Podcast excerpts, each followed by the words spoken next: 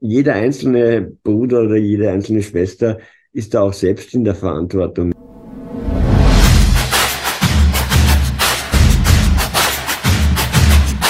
Ähm, also zum Epstein möchte ich noch sagen, ähm, ich als alter Schwurbler habe den Verdacht, dass der Mann gar nicht tot ist.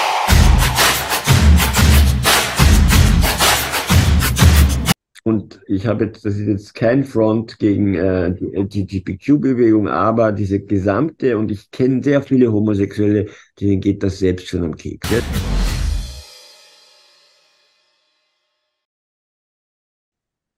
Ja, dritte Runde im Gespräch, wieder kleine Pause gemacht dazwischen. Gut, ich würde gerne gleich nochmal was einblenden, was ein bisschen zu dem gehört, was du jetzt äh, länger ausgeführt hast, auch, nämlich die Thematik, dass bestimmte Kreise dann natürlich dazu neigen, Sachen unter den Tisch zu kehren, ihre, die Täter zu schützen sozusagen. Klar, grundsätzlich erstmal nachvollziehbar. Wer wäscht schon gern die schmutzige Wäsche in der Öffentlichkeit?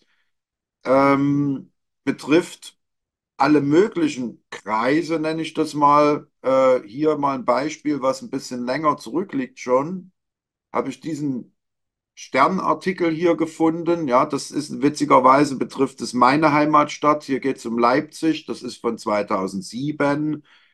Äh, da gab es also einen Skandal, wo Rotlichtmilieu verknüpft war mit äh, Staatsanwaltschaft und so weiter. Und ja, es geht um ein Dickicht aus Korruption, Amtsmissbrauch, Kinderprostitution steht hier geschrieben.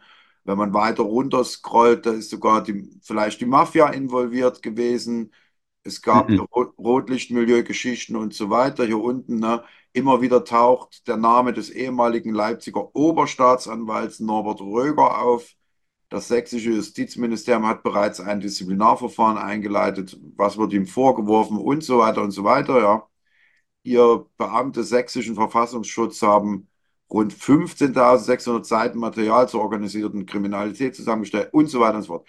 Also man muss sagen, es ist natürlich immer ein ewiges Hin und Her. Mhm. Es gibt natürlich auch, das muss man der Fairness natürlich sagen, es wird ja nicht alles unter den Tisch gekehrt, sondern es gibt natürlich auch Leute, die sich bemühen, ja, Journalisten in erster Linie meistens, die dann hinter so einer Sache her sind.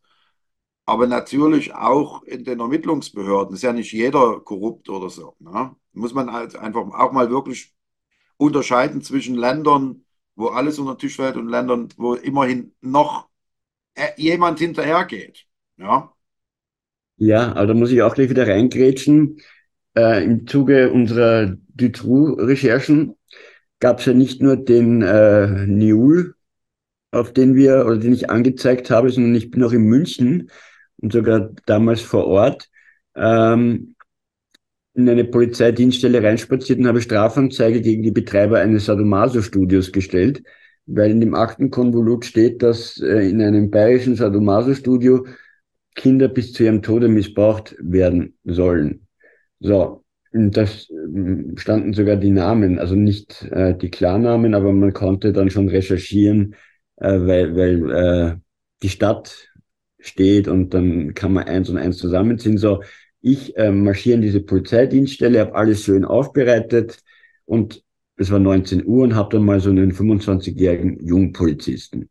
Und ich fange da an mit tun, der schaut mich an wie ein Autobus und hat sich natürlich überhaupt nicht ausgekannt. Und ich habe mir schon gedacht, okay, das wird jetzt länger dauern. Ähm, dann hat er rumtelefoniert und äh, weil der wusste nicht einmal, was die, wer die True war und so, ja. Und, und ich habe aber darauf bestanden, ich gehe hier nicht weg, bevor irgendwie meine Anzeige aufgenommen wird. Und es hat dann ungefähr eine halbe Stunde gedauert, bis dann ein Kriminalbeamter kam, der dann auch wirklich gewusst hat, worum es jetzt eigentlich hier geht. Und der hat dann mein, mein, was, meine Dokumente entgegengenommen und ich habe dann gefragt, wie verbleiben wir denn jetzt? Dann sagt er, das geht jetzt in die Hansastraße, ins K11, also Kriminalpolizei.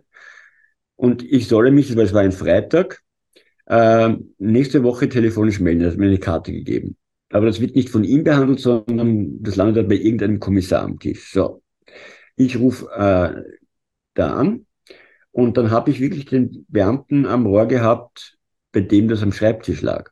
Und er war beim ersten und einzigen Gespräch äh, dankbar, motiviert Und wir sind so verblieben, dass wir uns zwei, drei Wochen später nochmal zusammenrufen sollten. Naja, ich habe den Mann nie wieder erreicht. Und das ist halt, ähm, wenn ich mich mit äh, anderen Journalistenkollegen diesbezüglich austausche, gibt halt leider immer sehr, sehr oft. Und wir wissen ja, wir haben eine weisungsgebundene Justiz in Österreich als auch Deutschland. Immer wieder dann für selbst motivierte Beamte einen Deckel von oben. Mhm. Und da muss ich dann schon fragen, wessen Interesse wird hier oder muss hier dringlich geschützt werden, sodass da ein, ein, ein Stopp angeordnet wird. Bei mir läufst du offene Türen ein, was das Thema betrifft. Ich habe dasselbe Gefühl, dass es so ist. Es gibt Leute, die engagiert sind und aber gleichzeitig hat man eben das Gefühl, es kommt wirklich nur dann an die Oberfläche, wenn es gar nicht mehr anders geht. Also wenn der Druck so groß geworden ist, schon in der Öffentlichkeit durch auch geleakte Sachen zum Beispiel, was wir halt schon angesprochen haben, dass man dann eigentlich gar nicht mehr zurück kann. Und das führt nun äh, zum Thema des, dieses dritten Gesprächsteils, was aktueller auch ist, Jeffrey Epstein. Ähm, damit hat sich auch sehr viel beschäftigt. Es gibt ja auch für alle, die es nicht wissen, gibt eine Netflix-Serie zu Epstein aus vier Teilen, die eigentlich gar nicht schlecht ist, aber man das Gefühl einen beschleicht, es wird auch vieles verharmlost. Also mir ging es so, ich weiß nicht, wie du das empfunden hast, als ich die Epstein-Serie gesehen habe, äh, hatte ich so das Gefühl, der Epstein war eigentlich auf anderen Gebieten wesentlich schlimmer unterwegs, also was Finanzen und sowas betrifft als eigentlich diese ganze Missbrauchsgeschichte. Das wird ja so also sehr harmlos dargestellt. Es gab Mädchen, die waren auch nicht mehr 10, sondern die waren schon 16, 17-Jährige, die waren noch nicht volljährig, aber waren schon eigentlich fast volljährig, kann man sagen. Ja, und er hat sich da mal Rückenmassage oder was geben lassen. Und äh, ja, wie kann man denn so eine Sache so aufblasen? So ungefähr kommt das ein bisschen rüber. Es sind natürlich auch Opfer, die zu Wort kommen in der Serie, ne? darf man jetzt nicht vergessen. Aber äh, also ich hatte so irgendwie das Gefühl, das ist nur die Spitze vom Eisberg. Wie siehst du die ganze Sache? Ähm, es ist die Spitze des Eisbergs, doch wenn man äh, sich den Epstein-Komplex ähm, in Summe ansieht, soweit man das halt irgendwie alles nachvollziehen kann, dann haben wir halt wieder so einerseits er als sehr windiger äh, Geschäftsmann mit Verbindungen überall hin. Und diese Connections, glaube ich, hatte er dank der Ghislaine Maxwell, äh, die ja die Tochter eines Medienzahn war, der auch geheimdienstlich äh, tätig war. Und da habe ich halt den Verdacht, dass es auch da so Dienste mit reinspielen in diesen ganzen Komplex, Erpressung, er sich dadurch die Taschen vorgemacht hat und Menschenhandel auch eine Rolle spielen, auch diese ganze, und weil du Spitze des Eisbergs nanntest, wir kommen über den Epstein zu diesem ehemaligen Victoria's Secret äh, Modezahn, den Jean-Luc Brunel, der schon verstorben ist. Und wenn wir wissen, was sich im Model-Business für Abgründe auftun, ähm, dann wundert einen gar nichts mehr. Und äh, du hast recht, die Serie alleine, ich glaube, es sind nur vier Teile, ist zu soft, kann man jetzt nicht sagen, aber äh, ein bisschen, ja, da kommen manche Menschen zu gut weg. Für mich kommt da ein Clinton zu gut weg, ein, ein, viele Menschen kommen da zu gut weg. Aber es gibt ja noch die Serie auch über die Titel Maxwell. Ähm, also zum Epstein möchte ich noch sagen, ähm, ich als alter Schwurbler habe den Verdacht, dass der Mann gar nicht tot ist. Hm, okay. Sehr gut, weil wenn man, es gab damals äh, Fotos, wie er da aus diesem äh, Gefängnis als angeblicher Leichnam raus transportiert werden soll. Und diese Fotos äh, sind halt ein bisschen, also könnte man jetzt schon sagen, dass das vielleicht nicht der Epstein war. Und wenn man auch weiß, der hatte ja unzählige Reisepässe, unter anderem auch einen österreichischen, wo man sich fragen muss, wo kommt der österreichische Pass her? Aber gut, wenn man geheimdienstliche oder Verbindungen zu Adolfshäusern hat, dann hat man wahrscheinlich vielerlei Möglichkeiten. Aber ich komme wieder zurück, ich kann mir gut vorstellen, meine Theorie ist, der lebt noch. Klingt das absurd? Ist, zusammen, der ist zusammen mit diesem Wagner-Chef auf einer Insel, weißt du, hier, der abgestürzt ist. Schon klar, dass jetzt so eine Ansage kommt. Äh, ja, man muss ja mal einen kleinen Witz machen, aber tatsächlich bist du ja nicht der Einzige, der das denkt und, und äh, Ach so? Warum soll es? Es könnte sein, es könnte sein, nicht? Andererseits weiß ich wieder nicht, die Leute, die ja wirklich richtig viel zu verlieren haben, ob es denen nicht doch lieber wäre, wenn der tot ist. Weißt du, sagen, nachher taucht er doch wieder auf und so. Ja, aber wenn ich jetzt äh, ein Jeffrey Epstein gewesen wäre oder wäre, dann würde ich doch genau mh, das immer einkalkulieren, dass gewisse Kreise mich wegräumen wollen, weil sie wissen, was ich habe oder gegen sie habe. Aber dann würde ich doch denen signalisieren, hey Leute, wenn mir was passiert, dann wird äh, sämtliches Material an gewisse Kreise gespielt und die werden das dann größer spielen. Also mh, keine gute Idee. Es gab nämlich auch mal einen Journalisten, dieses Interview müsste ich mal wieder suchen. Es war eine US-Publikation. Da hat der Redakteur sich mit einem, es war ein Politiker, aber es war nicht der Clinton, aber ich müsste, ich kriege es nicht ganz zusammen. Aber so sinngemäß äh, hat der dann schon gemeint, ähm, der hat gegen so viele Leute was in der Hand. Ähm, deswegen hat er halt auch so viel Macht, klar, äh, Erpressung, alles aufgezeichnet. Und deswegen legt man sich mit dem Mann nicht an. Also diesen Ruf hatte der am Schluss seines Lebens auch schon. Ja, dass er, da wusste man schon, was da eigentlich vor sich geht. Das war so ein offenes Geheimnis mehr oder weniger. Aber vor dem hatten halt alle irgendwie Schiss aufgrund seiner Kontakte, aber auch die, die äh, kompromittiert wurden aufgrund dessen, was er gegen sie in der Hand hat. Hm. Gut, es sind ja jetzt auch viele Sachen geleakt worden. Ne? Man kann ja jetzt doch eine ganze Menge nachlesen. Sicher nicht alles, aber doch eine ganze Menge. Und äh, Frau Maxwell ist ja, glaube ich, auch in Haft, wenn ich es richtig sehe, oder? Ja, sollte so sein. Hm. Also ein bisschen was ist ja passiert, trotz der Macht, die dahinter steht, vielleicht. Jetzt den Prince Andrew. Da gibt es ja das Video von damals, also ich habe das noch genau vor mir. Da ist er in Epsteins New Yorker Apartment oder Penthouse. Dieses Apartment klingt ja schon fast so äh, bescheiden. Und da ist so eine, das war nicht die äh, Chiffre, die Blonde von damals, sondern eine andere, ein anderes Mädel. Und die ist äh, 15, 16. Und der Andrew bei der Türe macht dann auf. Also der war da öfter zu Gast irgendwie, aber was ist mit Prince Andrew passiert, außer dass er halt öffentlich mal ein BBC-Interview gab, wo er sich eh selbst äh, rasiert hat und von Charles jetzt quasi auch dann äh, sämtliche Ämter enthoben wurde, aber jetzt auch so halb begnadigt wurde, weil äh, wahrscheinlich Charles, ich habe kein Geld, irgendwie, das geht so nicht, ich brauche Geld, ja, so ganz ohne ist auch scheiße. Ja, da hast du halt ein bisschen was, ja. Aber ist und darauf will ich hinaus. Hat die britische Justiz irgendwas angeleiert gegen den Herrn Andrew, wobei eigentlich alles am Tisch liegt? Nein.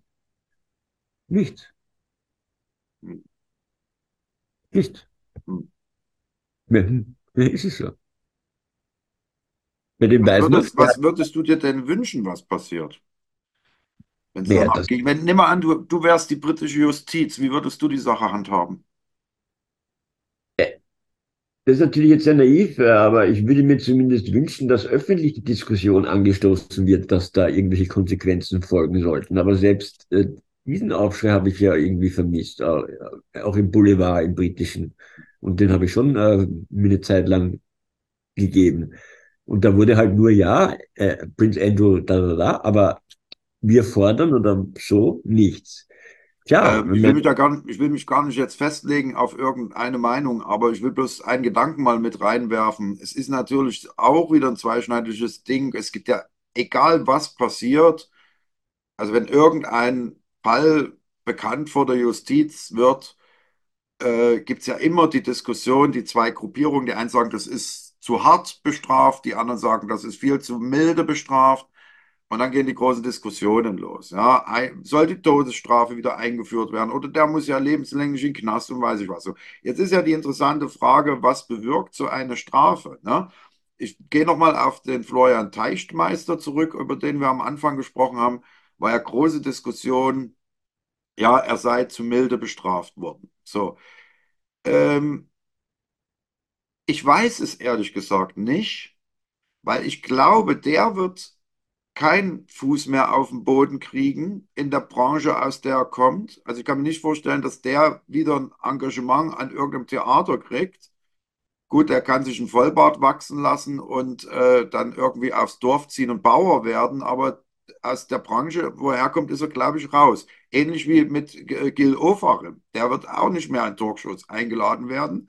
Insofern ist die Strafe indirekt ja schon ziemlich groß. Die Frage ist nur Abschreckungseffekt. Das ist ja immer das andere Argument zu sagen, die Strafe ist so milde, ja, dann kommt der Nächste und macht das auch wieder, weil ihm passiert dann nichts. Wie siehst du das Ganze? Ja, genau, da wollte ich jetzt eigentlich was dazu sagen zum Herrn Teichtmeister. Es ist nämlich anfangs, als diese ganze Causa so, so noch nicht ganz groß, aber doch schon ein bisschen äh, an die Öffentlichkeit kam, da war am Anfang noch ein zweiter Schauspieler äh, im Spiel. Ja, von dem war dann gar keine Rede mehr. Ja, und da bin ich auch bei, dem, was ich äh, am Anfang bezüglich der Causa gesagt habe. Es hat eine Justiz nicht interessiert, von wem das Material für wen bei 70.000, mein Hallo, ja, ist ja nicht äh, wenig. Ich wiederhole das nochmal. Äh, aber mein Verdacht ist, es gibt und muss da irgendwie Mitwisser beziehungsweise Mittäter äh, oder Geschäftspartner, was auch immer, Neigungsgefährten, äh, äh, was auch immer geben. Und ich sage mal, der ist halt ein Bauernopfer, in meinen Augen, der Herr Teichtmeister. Und vielleicht hat man ihm gesagt, halt die Klappe und dann kriegst du ja Bedingte und Ruhe ist. Weil du hast mir doch gesagt, du kannst dir auch nicht vorstellen, dass der Großmeister oder in der Loge, wo er war, der jeweilige Großmeister das nicht mitbekommen hat oder das innerhalb der Gruppierung nicht irgendwie. Äh schwieriges Thema, schwieriges Thema, ja. Ich, ich neige dazu, sagen wir es mal so, ich neige dazu zu sagen, wenn jemand sehr aktiv in einer Loge unterwegs ist. Es gibt ja, ja auch die Brüder, die zahlen zwar ihren Beitrag, aber die kommen einmal im Jahr zu, zum Geburtstag der Loge und so. Aber der Teichmeister sei ja angeblich sehr aktiv gewesen. Ne? Dass man da nichts mitkriegt, dass der solche Neigungen hat, das ist ein zwickliches Ding. Ja? Genauso auch, äh, also gut, natürlich wird er nicht in die Loge reinkommen und laut rufen, ich bin übrigens, ich habe 70.000 Kinderbonus am Rechner. Also das wird er sicher auch nicht gemacht haben, ja. Aber wenn man jemanden näher kennt, kriegt man ja ein bisschen auch ein Gefühl dafür, wie der tickt. Ich nenne ein anderes Beispiel, hat nichts mit Kindesmissbrauch zu tun. Äh, Breivik.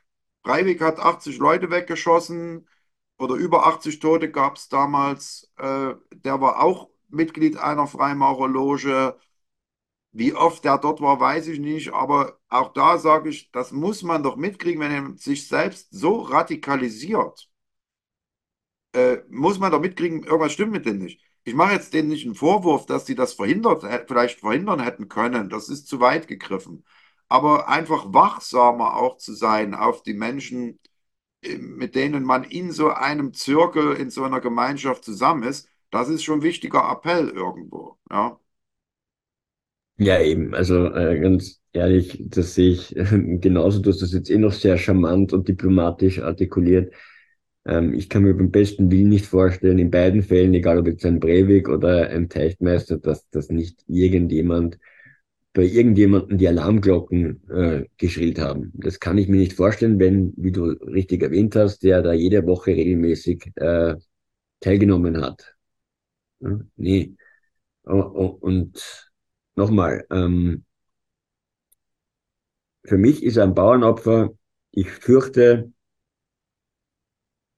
man hat einen Deal gemacht. Ich kann das jetzt nicht beweisen, aber diese ganze, die ganze Geschichte, wie gesagt, das sind jetzt Vermutungen, wir sind im spekulativen Bereich jetzt, ja, bei dem, was ich sage, ähm, kann ich nicht verifizieren oder belegen, aber ich habe den Verdacht, dass er einfach, dass man ihn gebrieft hat, gesagt hat, so und so kommst du eh gut davon.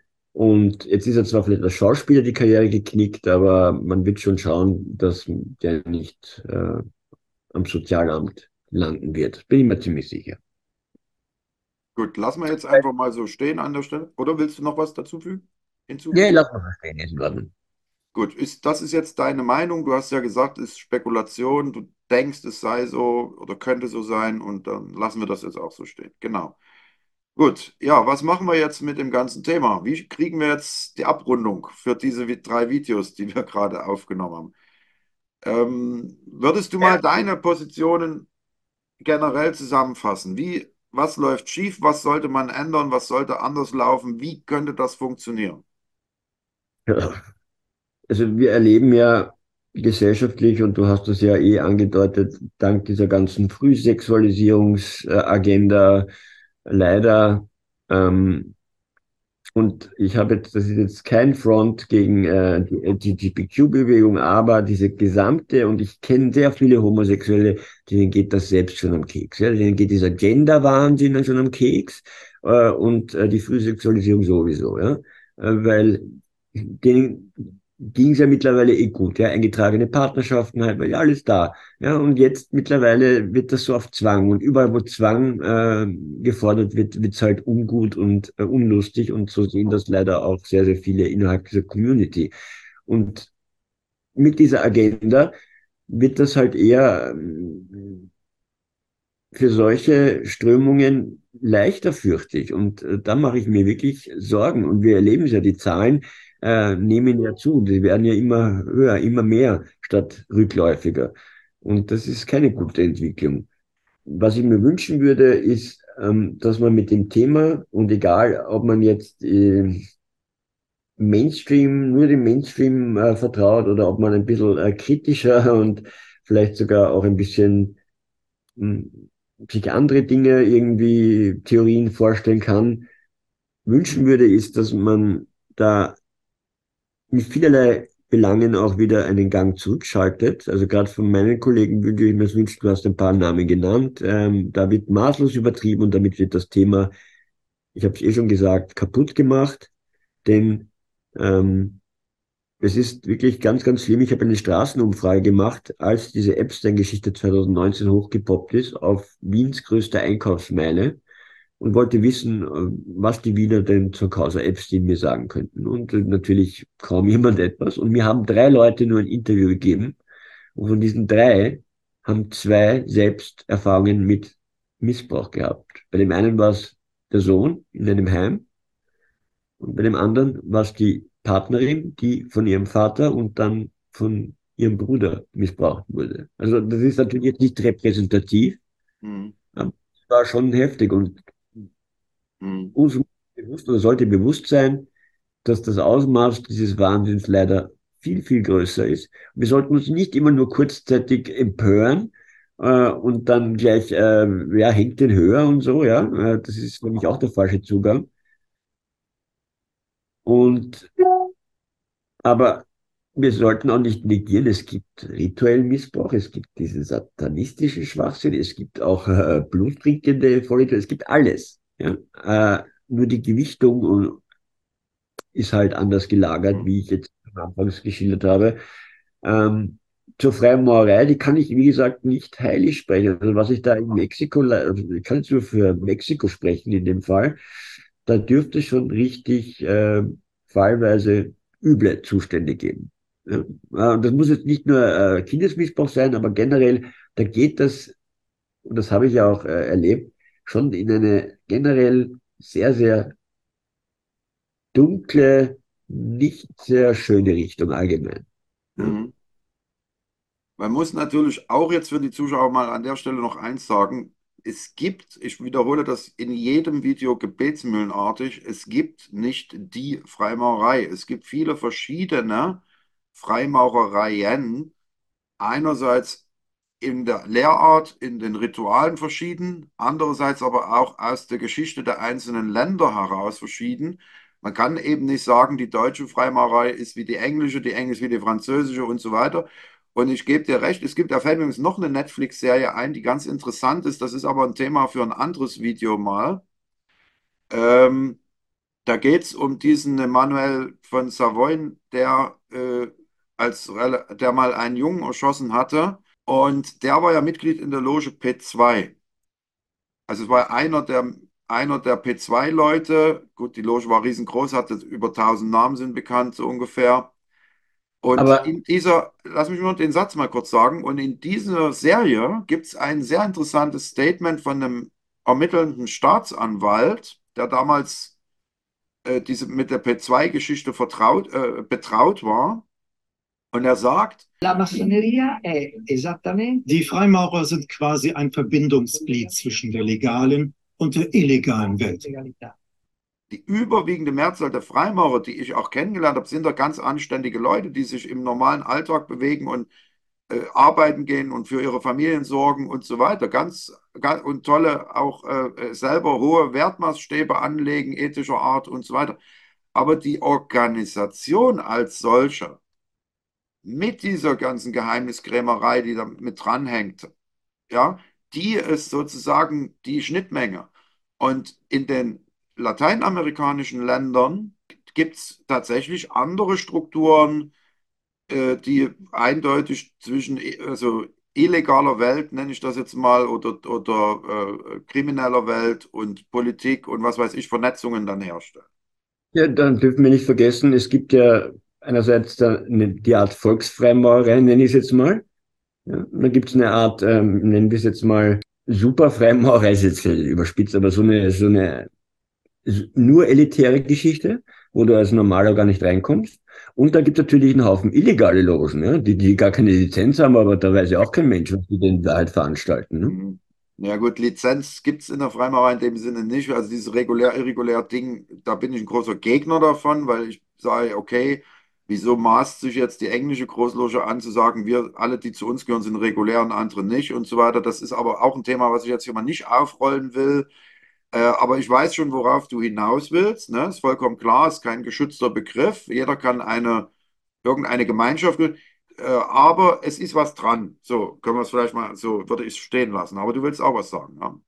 Ja, ja äh, der Verein, und wir reden jetzt vom Verein Freimaurerei, oder ja, der zieht doch von Haus aus jetzt nicht nur Menschen an, die schon im Vorhinein wissen, dass sie irgendwie an sich arbeiten wollen, äh, hermetische Lehre etc. pp, sondern es gibt, glaube ich, sehr, sehr viele, die wollen da unbedingt auf Biegen und Brechen rein, weil sie irgendwie glauben, elitäres Ding, Networking, Business und, und so, ja. Und denen ist das, was da abgeht, eigentlich relativ scheißegal. Und äh, genau kommt mir der ganze Laden mittlerweile vor. Also die, die Leute gibt es natürlich. Es gibt verschiedene, ich glaube auch jetzt wieder aus der Eigenwahrnehmung, da ist auch in den letzten 30 Jahren, die ich ja mit durchlaufen habe, äh, ist da auch eine Wandlung passiert, muss man sagen. Also zu der Zeit, wo ich aufgenommen wurde, waren ja noch wesentlich ältere Brüder am Start, die alle heute nicht mehr leben. Ja, das, ich bin in der Loge aufgenommen, da gab es also wirklich noch den äh, Ritterkreuz, Ritterkreuzträger mit Eichenlaub, der noch äh, vor Stalingrad war oder sowas. Ja, die sind ja alle verstorben inzwischen.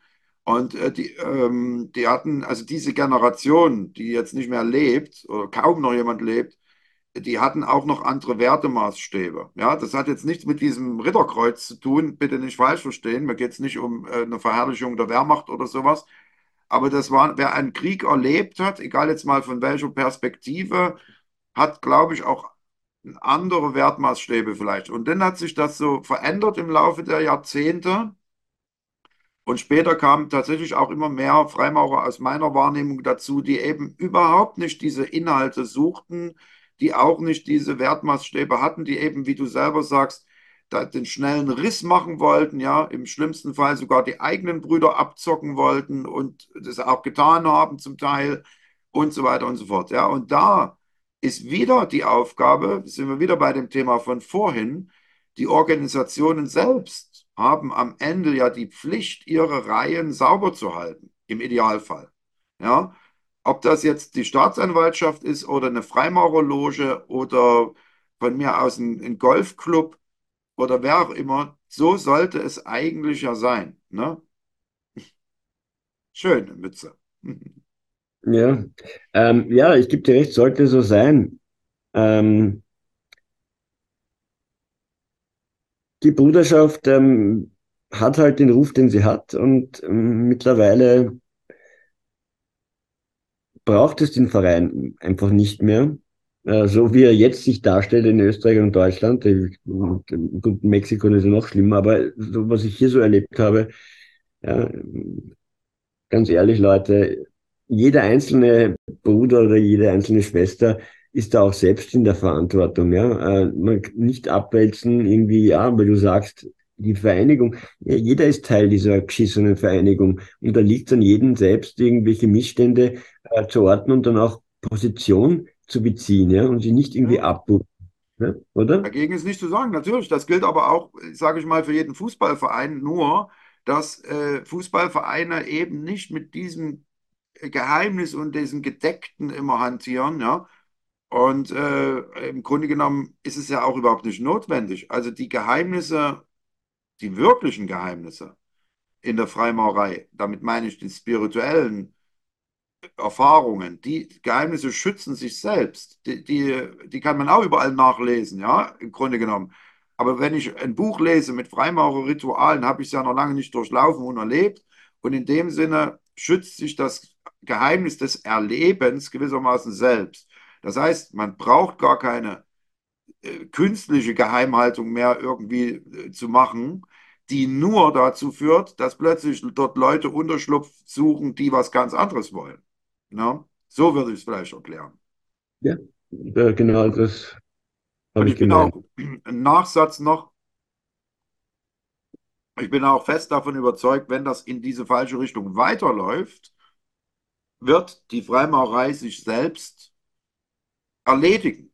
Ja, die wird von alleine sich zerstören, wenn sie nicht die Biege kriegt. Ja, ich meine, in Deutschland ist Freimaurerei ohnehin mittlerweile gesellschaftlich gesehen völlig bedeutungslos geworden mit 15.000 Mitgliedern auf 85, 86 Millionen Einwohner.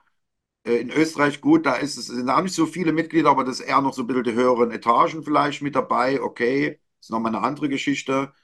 Aber äh, ja, das wird sich von alleine erledigen, wenn die nicht selbst ihre Reihen sauber halten. So würde ich das mal sagen. Ja. Da habe ich ganz ehrlich gesagt, äh, realistisch betrachtet, wenig Hoffnung. Aber gut, ich lasse mich gerne eines Besseren belehren. Aber jetzt möchte ich dich mal fragen, jetzt äh, drehe ich mir kurz den Spieß um. Ritueller Missbrauch, ähm, Satanismus, so, wie siehst du das? Ja? Ja, das ist nur, ein, wir haben noch vier Minuten Zeit. Aber ich versuche es mal, ich versuche mal kurz, kurze Worte zu fassen. Äh, auch hier gilt wieder die Regel, es gibt nicht den Satanismus, es gibt viele verschiedene Strömungen, ja. Wirklich von links bis rechts, von, äh, äh, also politisch jetzt auch, von äh, äh, sanft und, und von sanft bis hart, sage ich mal, gibt es alles, ne? Ich bin natürlich jetzt nicht der Satanismus-Kenner, muss man auch mal sagen. Aber ich sage nochmal schnell als Stichwort hier reingeworfen, ist, wenn ich mir einen Satanic Temple angucke, das sind eigentlich linke po politische Aktivisten. Ja? Wenn ich mir eine Church of Satan angucke, dann ist das eigentlich eine Art 70er, 80er Jahre Philosophie, die man im weitesten Sinne unter Coaching laufen lassen könnte. Wenn ich mir allerdings einen O9A angucke, der ja von äh, einem anderen YouTuber über den ich die letzten zwei Videos als React gemacht habe, von dem so präferiert wird, äh, da kann ich nur sagen, das ist, wenn der Orden überhaupt in der Form existiert, eine hochgefährliche Angelegenheit. Denn dort wird ja zu Gewalt und ähnliche Sachen auch aufgerufen. Da wird von Opfern gesprochen, die gefunden und äh, gesucht und gefunden werden müssen und so weiter. Ja, also das hat hochgradig faschistoide Züge auch. Ich wollte Ja. wissen, äh, gehst du davon aus, dass es das gibt generell oder ist das für dich kompletter gibt immer? Leute, die, die sowas machen, ja, sicher. Wie, Danke. wie intensiv das durchgezogen wird. Aber natürlich sind ja Fälle bekannt. Nur das Ding ist, also es sind ja echte Fälle bekannt, wo der eine den anderen getötet hat, ob das ein Kind war oder ein Erwachsener, sei dahingestellt, ja. Ähm, aber äh, wie es, wie verankert und systematisch das durchgezogen wird, das ist die andere Seite. Und ich denke, die satanistischen Zirkel, die man so kennt, gibt ja sicher welche, die man nicht kennt, äh, da wird es eher, glaube ich, weniger praktiziert. Aber vielleicht gibt es ja genau die Zirkel, die man nicht kennt, wo es praktiziert wird. Kann natürlich sein, ne? Mein Lieber, ich danke dir von ganzem Herzen für dieses Gespräch in drei Teilen. Bitte, liebe Zuschauer, die bis hier geguckt haben, bis zum Ende, abonniert auch den Kanal von, von äh, Manuel, an, schaut seine Webseiten an, schaut alles an, was er macht. Da nämlich vieles im Internet von ihm, Texte auch, nicht nur Kanal und so weiter, Podcast, alles, was er macht. Unterstützt ihn bitte auch. Das ist ein ganz super äh, anständiger Mann aus meiner Sicht. Man muss nicht alle seine äh, äh, Ansichten teilen, aber eins habe ich vom ersten Tag an gelernt, der Manuel ist ein ehrlicher, aufrechter Charakter. Ein Journalist mit Gewissen, wie du es auch selbst nennst. Und das stimmt einfach und deswegen bitte unterstützt ihn auch, wo ihr könnt. Vielen Dank an dich, Manuel. Bald. Ich wünsche dir ein schönes Wochenende. Rock'n'Roll. Dir auch. Pussy. Rock'n'Roll. Okay, Knowledge is an inside job.